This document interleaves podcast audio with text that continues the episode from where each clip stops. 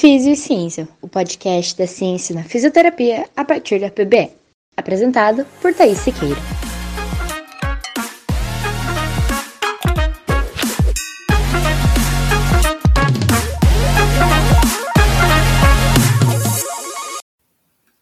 Olá, seja bem-vindo ao podcast Físio e Ciência.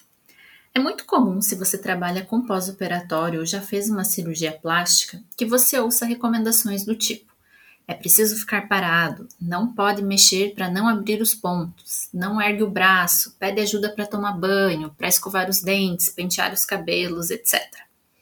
Essas recomendações são baseadas no receio da equipe médica de que a ferida operatória abra ou que se tenha algum tipo de problema na cicatrização uma preocupação extremamente relevante, tanto do ponto de vista estético quanto do ponto de vista funcional. Quando falamos de cirurgias de mama, sejam elas para tratamentos de câncer ou cirurgias estéticas de redução ou aumento de mamas, a recomendação de não movimentar ou controlar o movimento gira em torno dos membros superiores. E aí surgem no consultório, como eu sempre brinco, as pacientes estilo dinossaurinho. Sabe aquele tiranossauro rex com bracinho curto? Então, as pacientes chegam exatamente assim, com os braços grudados ao tronco, muitas vezes segurando os cotovelos em postura de proteção. Essas pacientes normalmente vão precisar de ajuda para absolutamente todas as suas atividades de vida diária, como alimentar-se, vestir-se e fazer a sua higiene pessoal. Além dessa limitação funcional que a restrição de amplitude do pós-operatório impõe, Dependendo do tempo que a paciente fica restrita e da extensão e localização da cicatriz operatória, essas pacientes podem evoluir com retração tecidual, fibroses e aderências. E aí, galera, são outros 500 o tratamento, porque isso pode resultar em uma redução da amplitude de movimento do ombro, dor para movimentar, alterações de sensibilidade, redução da força muscular e alterações posturais. Se essa paciente já tinha algum problema prévio no ombro, então aí a coisa fica mais complexa ainda. E uma cirurgia que era para ser simples acaba impactando a funcionalidade e a qualidade de vida. É por isso que a mobilização precoce no pós-operatório de mama é extremamente recomendada. A literatura já apresenta um consenso sobre a necessidade da paciente iniciar os movimentos com o braço logo após o retorno do centro cirúrgico. Mas pode mesmo movimentar? Essa é a pergunta que a gente mais ouve dos pacientes. A resposta é sim, sempre. O que nós ainda ficávamos na dúvida era do quanto movimentar, até onde movimentar. E as recomendações anteriores nos diziam que nós precisaríamos controlar o movimento do braço ou dos braços, no caso da cirurgia de ambas as mamas, em até no máximo 90 graus de flexão e abdução de ombro. Essa seria a amplitude segura para evitar o afastamento das bordas da ferida operatória e, com isso, prevenir complicações, como abertura de sutura, necroses e deiscências. Mas os clínicos e a literatura começaram a se perguntar: será que realmente são necessárias tantas restrições assim em um pós-operatório de mama? Será que essas complicações elas estão relacionadas mesmo com a amplitude de movimento?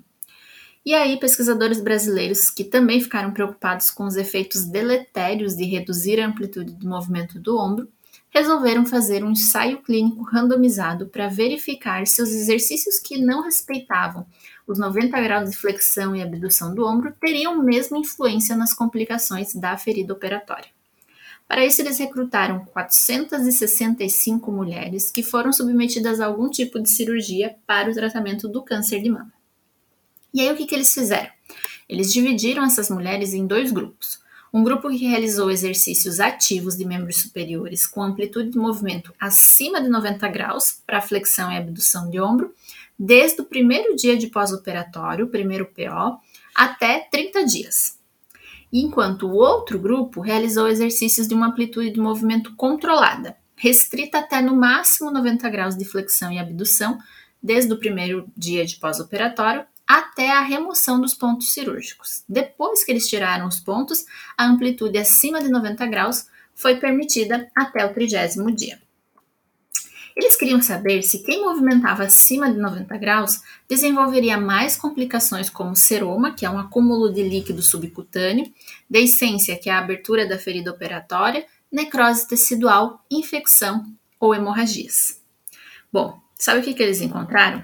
Das 465 mulheres que iniciaram a pesquisa, 461 completaram a participação nos 30 dias, ou seja, eles quase não tiveram perda amostral e mantiveram um número de participantes bem representativo, o que nos dá a possibilidade de generalizar mais esses resultados. E após os 30 dias de acompanhamento, mais da metade das mulheres, 63,8% das pacientes, apresentaram alguma complicação da ferida operatória, sendo as mais frequentes a necrose e o seroma. Mas calma, eu sei que esse número parece alto, mas não é tão incomum assim nas cirurgias a gente ter alguma complicação na ferida operatória.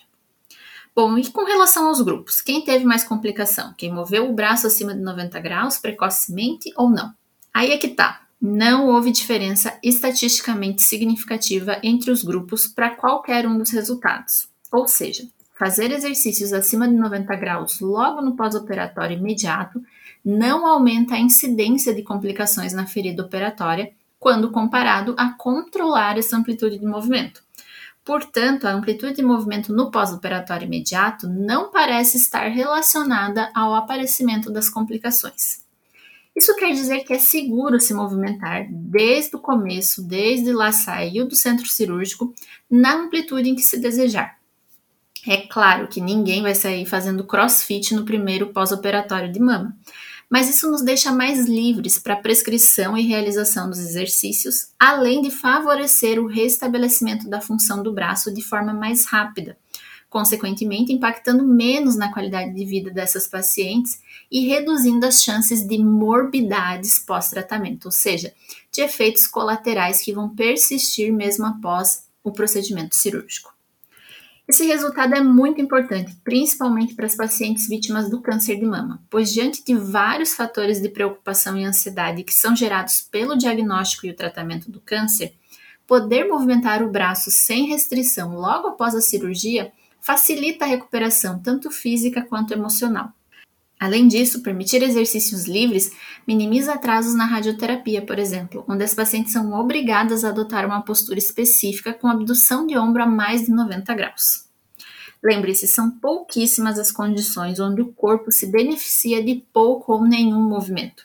Exercícios e movimentos bem orientados só irão favorecer e adiantar a reabilitação.